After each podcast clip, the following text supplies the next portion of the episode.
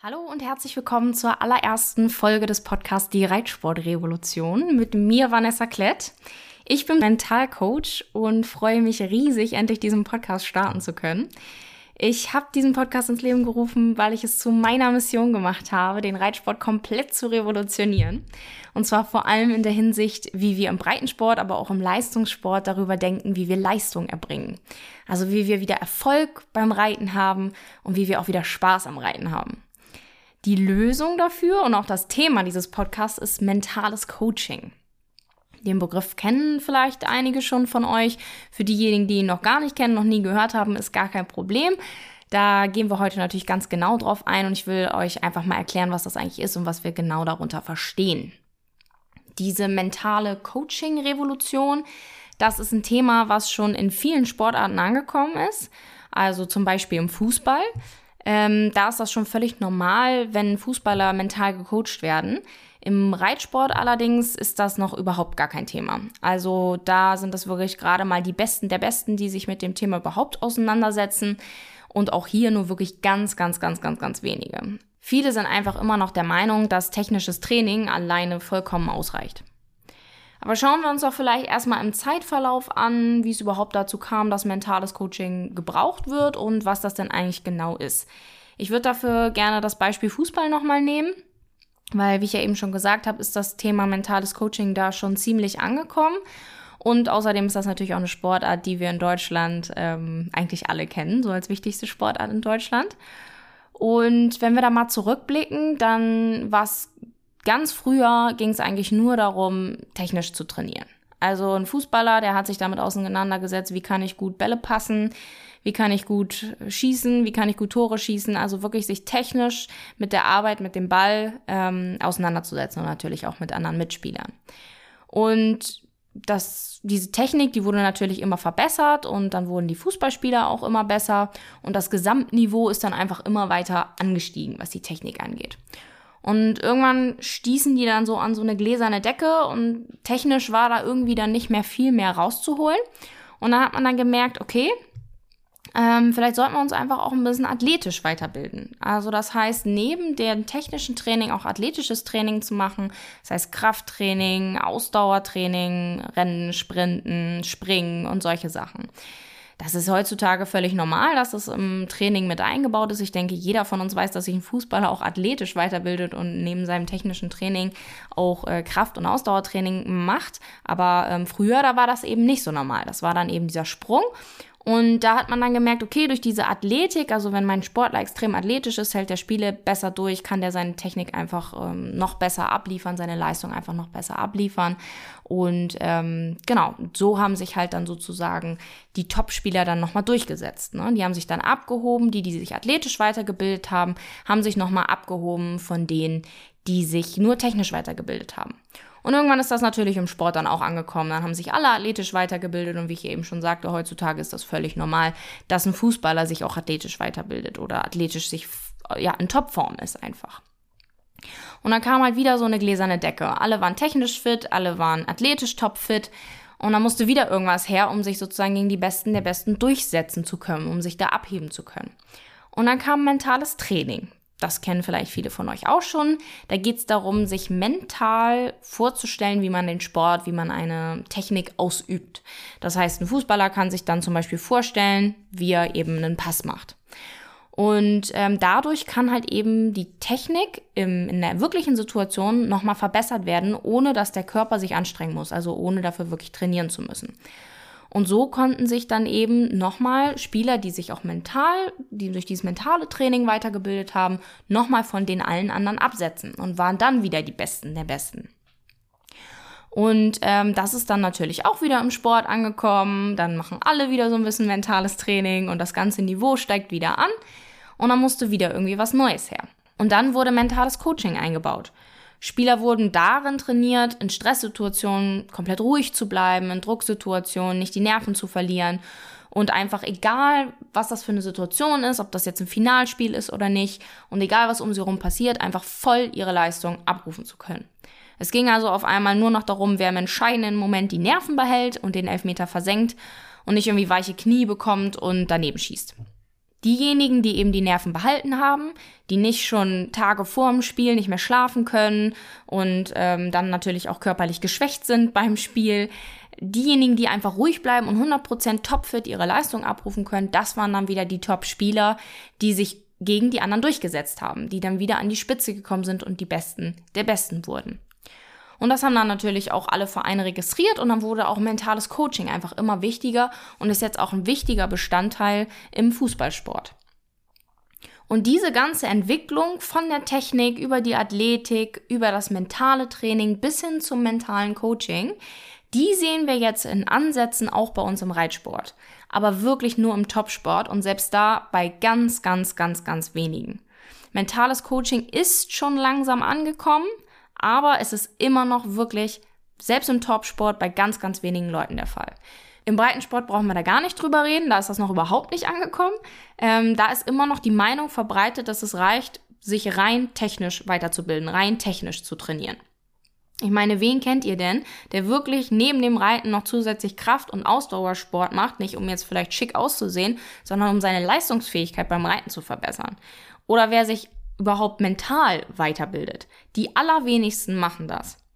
Das Umdenken, das kommt jetzt so ganz langsam. Also zum Beispiel auch, wenn wir uns das Dressur-Fit-Programm von der Jessica Fabredo-Werndl anschauen, ähm, die ja generell ein sehr großer Vorreiter vom ganzen Thema ähm, ja, Leistungsoptimierung ist, ähm, die sich auch wirklich athletisch weiterbildet. Ähm, und eben gesagt hat, okay, durch dieses Dressurfit-Programm will ich das auch dem Breitensport zur Verfügung stellen, dass es eben auch wichtig ist, sich athletisch aufs Reiten vorzubereiten und die auch das ganze Thema Mentales ähm, komplett gemeistert hat, was wir ja jetzt auch gesehen haben äh, mit der Goldmedaille bei den Olympischen Spielen.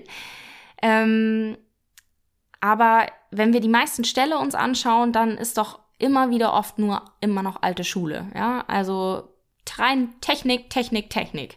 Du hast einmal die Woche äh, Springunterricht, du hast einmal die Woche Dressurunterricht und da wird nur Technik, Technik, Technik geübt. Wie reite ich den Sprung an? Wie sehe ich die Distanzen? Wie ähm, reiche ich die Lektion? Aber wer sich mental weiterbildet oder wer mentales Training teilweise nur erwähnt seinem Training, seinem Trainer gegenüber, der wird oft sogar belächelt. Aber ich meine, was bringt dir das Ganze, wenn du technisch komplett fit bist, wenn du athletisch komplett fit bist, wenn du dich sogar mit mentalem Training vielleicht noch hinsetzt und die letzten Prozentpunkte technisch rausholst ähm, und da echt top aufgestellt bist, wenn du dann am entscheidenden Tag im Turnier, bei der Prüfung, dem Druck einfach nicht standhältst, einknickst, super nervös wirst, vielleicht aufgrund der Kulisse, vielleicht weil die Sprünge höher aussehen als zu Hause, vielleicht sind die bunter als zu Hause vielleicht weil so viele Zuschauer da sind oder weil ein Richter dir zuguckt. Was auch immer es ist, was bringt dir das alles, wenn du top aufgestellt bist und zu Hause trainierst, wenn du es dann nicht abrufen kannst? Vielleicht bekommst du sogar einen kompletten Blackout und es funktioniert in der Prüfung gar nichts mehr, vielleicht verreitest du dich. So oder so, was du mit deinem Pferd zu Hause trainiert hast, wo du dir die ganze Zeit für genommen hast, ja, wo ihr die ganze Zeit drauf hintrainiert, das kannst du dann in der Prüfung, wenn es drauf ankommt, einfach nicht zeigen. Nicht umsonst sagt dir jeder Spitzensportler, gewonnen wird im Kopf. Wenn dein Kopf nicht breit ist, wenn dein Kopf nicht mit dir in die richtige Richtung geht, dann wirst du scheitern. Und dass dein Kopf mit dir in die richtige Richtung reitet, dafür ist mentales Coaching der Schlüssel. Kleiner Wortwitz an der Stelle. Es geht also darum, Blockaden aufzulösen, um seine Ziele zu erreichen. Und dass das wichtiger ist als in jeder anderen Sportart, das ist, glaube ich, eigentlich jedem Reiter klar. Denn wir haben unter uns ein hochsensibles Tier, ähm, das Pferd, das in alle unsere Unsicherheiten spürt, was unseren Leistungsdruck spürt, was spürt, ob wir in jetzt hier 100% gerade ruhig sind und unsere Leistung abrufen wollen oder eben nicht. Ich meine, wir erwarten auch von unserem Pferd, dass es sich von der Kulisse nicht beeindrucken lässt, dass es ähm, an den Zuschauern, an der gruseligen Ecke, bei den Richtern vorbeigeht. Aber wir erwarten das, obwohl wir selber eigentlich Angst vor den Richtern haben, was sie denn wohl sagen werden, dass wir unsicher sind, weil Zuschauer zugucken und uns selbst von der Kulisse teilweise beeindrucken lassen. Wieso sollte unser Pferd sich davon eben nicht beeinflussen lassen, wenn wir selber das noch nicht mal können? Also du siehst, wie wichtig mentales Coaching vor allem im Reitsport ist und ähm, deswegen ist das auch meine Herzensangelegenheit, dafür zu sorgen, dass wir den Reitsport eben in diese Richtung hin revolutionieren, zum Umdenken bewegen, damit wir nicht nur alle unsere Ziele erreichen und erfolgreicher werden denn je im Sport, sondern damit wir auch einfach wieder Spaß am Reiten haben, Spaß an der Zusammenarbeit mit unserem Pferd. Denn wer mental fit ist, der setzt sich an die Spitze, das ist völlig klar. Und dabei ist auch absolut egal, ob du Olympiagold gewinnen willst oder ob du nur ein E-Springen oder eine E-Dressur gehen willst oder vielleicht auch einfach nur zu Hause das erste Mal dein Pferd reiten willst. Jeder Reiter hat unterschiedliche Ziele. S-Springen oder einfach wieder ganz normal reiten nach dem Sturz oder nach der Schwangerschaft. Das wird hier auch ein Thema sein. Ne? Äh, Unsicherheiten, Angst ähm, nach der Schwangerschaft beim Reiten, äh, warum das überhaupt so ist. Da werden wir im Podcast auch drüber sprechen. Die Ziele, die sind bei jedem Reiter anders und das ist auch gut so. Und die Gründe für diese verschiedenen Blockaden, die sind auch von Reiter zu Reiter unterschiedlich. Unterschiedlicher können sie nicht sein. Aber sie verhindern bei allen das Gleiche.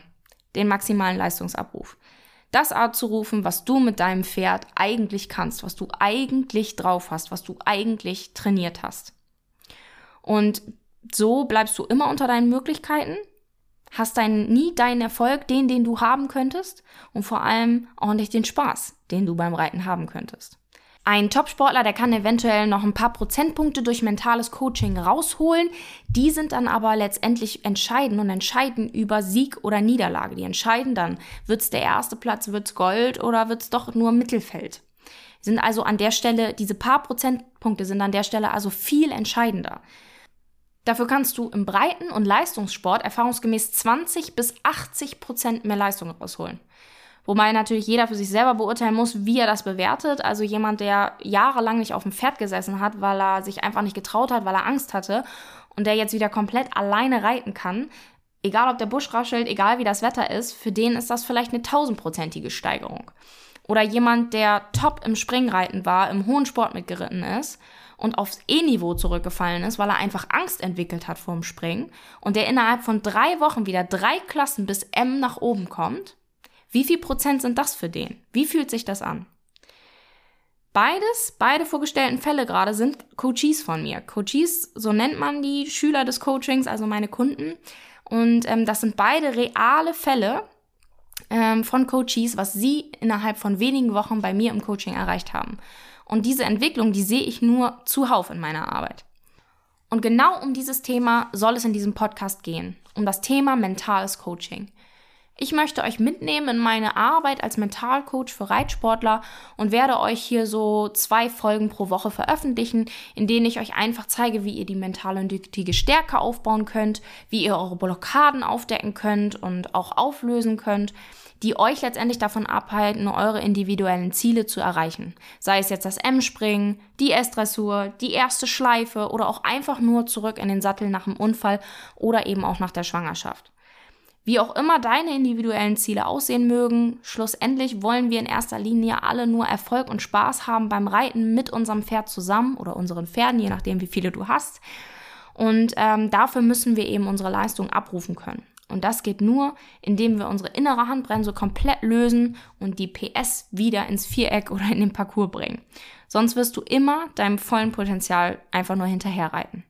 Kleiner Wortwitz an der Stelle. Ich freue mich auf jeden Fall riesig auf diese gemeinsame Reise mit dir, den Reitsport zu revolutionieren. Und ich bitte dich, den Podcast mit all deinen Reitfreunden zu teilen, den an deine Reitfreunde zu schicken, denen Bescheid zu sagen. Und äh, wenn du jemanden kennst, der ambitioniert ist, aber immer wieder frustriert, weil er einfach nicht dasteht, wo er stehen will oder weil es beim Turnier einfach mal wieder nicht lief oder auch im Training, schick ihm den Podcast. Wenn du jemanden weißt, der durch einen Unfall, durch einen Sturz oder durch irgendwas anderes unsicher geworden ist beim Reiten, das Vertrauen in sich und sein Pferd verloren hat, schick ihm den Podcast. Und wenn dir der Podcast gefallen hat, dann gib mir doch bitte eine kurze Bewertung, damit er auch anderen angezeigt wird und wir einfach gemeinsam diese Revolution vorantreiben können. Und zu guter Letzt, falls du jetzt merkst, dass du gerade selber vor einem Problem beim Reiten stehst, schon alles ausprobiert hast und irgendwie es nicht schaffst, das Problem zu lösen, obwohl du eigentlich alles richtig machst, dann kannst du dich gerne mal auf meiner Seite www.vanessaklett.de für ein kostenloses Erstgespräch eintragen. Wir werden dann einfach mal ganz genau schauen, was dein eigentliches Problem ist und wie du das beheben kannst, damit du wieder Erfolg und Spaß beim Reiten haben kannst.